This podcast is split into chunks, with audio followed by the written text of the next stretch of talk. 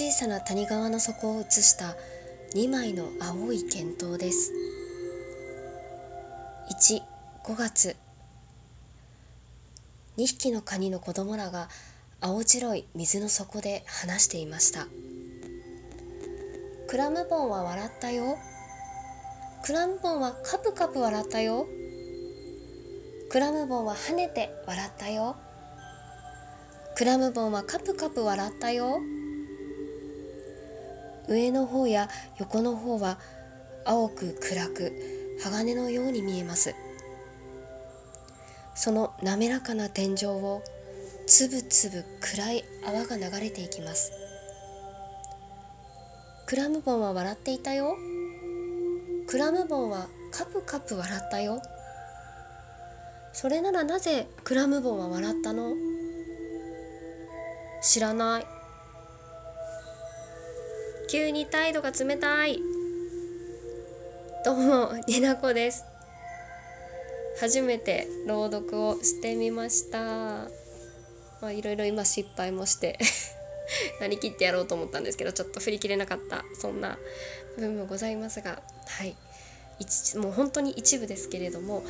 山梨宮沢賢治の賢治さんの？山梨ですね。教科書。国語の教科書に載っててこのクラムボンって一体何なんやっていう答えのない話し合いをしたっていうそんな記憶がございます。ちょっとこの神秘的な曲は変えたいと思います。さてこんな感じでね今回始めてみたんですけれども。はい。ニナコの二次元に連れてって第30忘れました。何回かはちょっと忘れたんでいいです。はい始めていきたいと思います。今回なんでこの朗読をしてみたかっていうところのお話もしたいんですけど最初今回2つのマシュマロをいただきましてあとトーカーお友達のお米ちゃんからメッセージをいただいたのでお答えだったりお礼だったりをしていきたいなと思って撮り始めました。よろしくお願いします。はい。まずマシュマロを2つ。あ先日ねちょっと忘れいつだったか忘れたんですけどいただきましてあの特にご質問とかごそういう感じではなかったんですけれどもちょっとお礼を伝えたいなと思いましてはい。1つ目なんですけどあの読み上げるの超恥ずかしいんですけど読みます。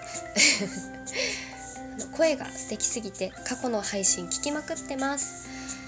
これからも陰ながら応援しています。2つ目の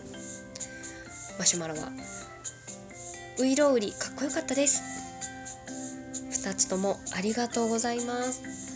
過去の配信を聞いていただいた方にお一つ言っておきたいこととしてはだいぶ最初のうちは猫をかぶって喋っております。はい。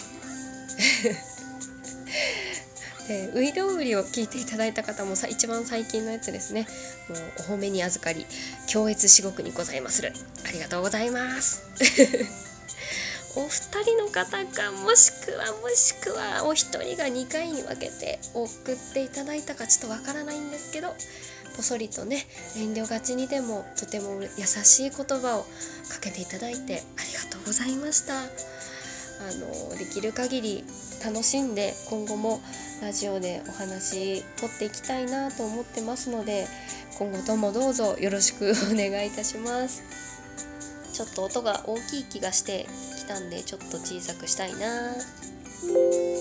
なんかちょっと音が言うております。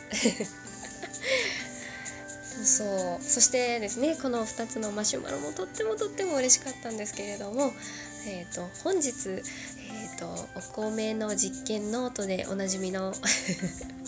私のお友達お友達って言ってもだいぶ年下の若い子と仲良くさせてもらってもらっちゃってるって感じなんですけれどもお米ちゃんねお米ちゃんについてはもう直接リプライでお礼を伝えてはいるんですけれども。はい。今後きっと私のラジオにもたくさん出てくるような気がします。ありがたや。あのー、今タグでなんかあの何ですっけあのバレンタイントークみたいな感じで愛を語りましょうみたいなのがあると思うんですけどもうそのタグをつけていただいて私のマシュマロに対してもう12分間しっかり答えたりあのとっても大きな愛を送っていただいて ありがとうございました。もうねなんだろうね好きって言われるの嬉しいですね。ありがたいです本当に。うん。でお米ちゃんもそうなんですけれども先ほどご紹介しました2つのマシュマロもあの声とか話し方を気に入ってくださってるんじゃないかなとちょっと思いまして、うん、とっても驚いております。はいどちらかというと私こうチャキチャキねきつめにこう話しがちですし特にあのアニメの話とかで興奮したら早口になりますしあのなんか語彙力もなくなるしあと私の話し方の特徴なんですけどさしすせそがすごく強めなんでなんかねちょっと聞きお聞きづらいとかあの聞き心地が悪いよっていうことがあったんじゃないかなって思いながらあのまあでも勢いで撮りたいと思って流して垂れ流しておりましたので。そんな中でその声を褒めてもらったっていうのはとても嬉しいですし前少し話したことあると思うんですけどこう私自身こう声優さんいろんな方好きなんですけどもう小さい頃はもう声優さん自体になりたくてなりたくてたまらない時期がありまして、まあ、具体的に言っちゃうと「あのー、ワンピースのね麦わらの一味に加わって声のお仕事がしたいって、まあ、思ってたわけなんですけれども、はい、そんなこともあって、えー何と言いますか声自体もそうですし喋り方をねなんか気に入ってもらえたのはね本当に嬉しいなと思っておりまして こんな癖が癖が強い人のね話を聞いて気に入ってくれるとかもう本当もう本当ありがたい気持ちでいっぱいでございます。はいでまあそれで朗読の話に戻るんですけれどもで今回ちょっと声私自身も朗読ってちょっとしてみたいなって思っていたりこう声を褒めてもらったので、まあ、ウイロウ売りじゃみたいにじゃないですけどなんかこう、まあ、ラジオでもありつつなんかやっぱフリーなコンテンツなのでちょっとやってみたいなと思ってあの著作権侵害が怖かったのでですねあの一応運営さんの方に一応ねこう著作権が切れてる作品の一部を朗読するのは OK ですかっていう感じで メールしたら、まあ、一応、まあ、著作権が切れてる作品であればということと、まあ、個々に対応するのが難しいっていうことは言われたんですけれども、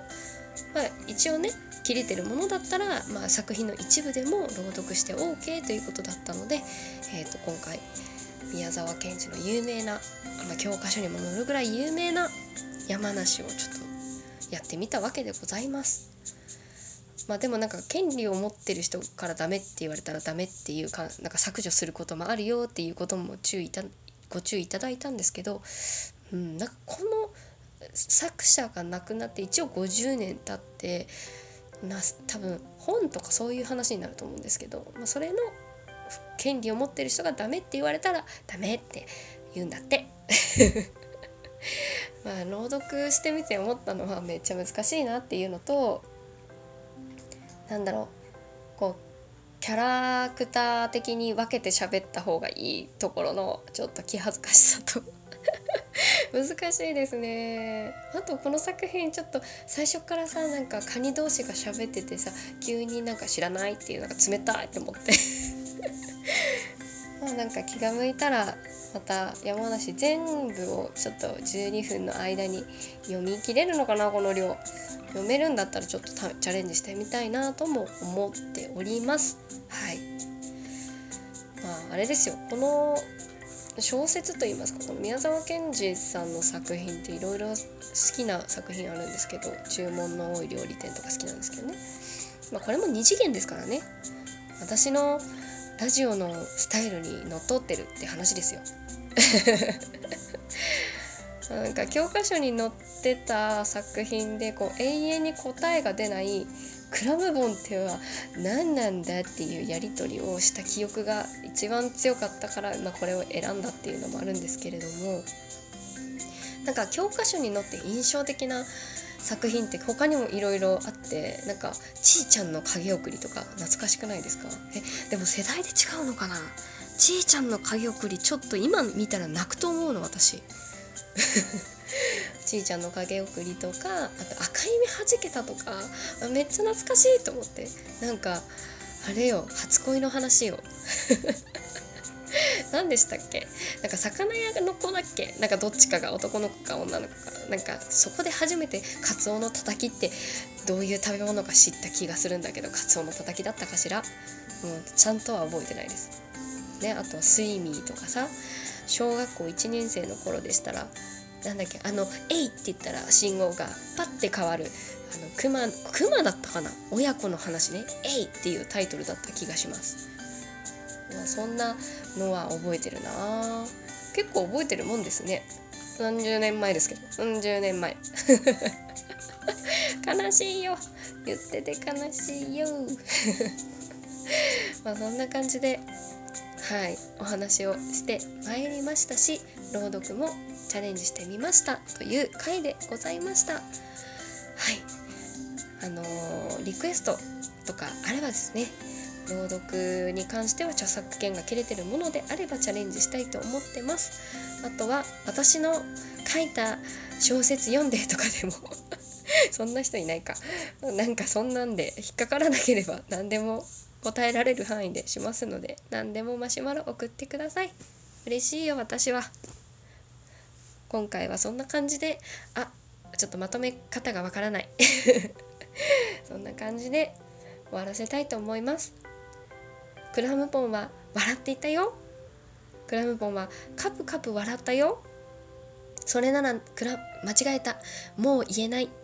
ではまた次回お会いしましょう。になこでした。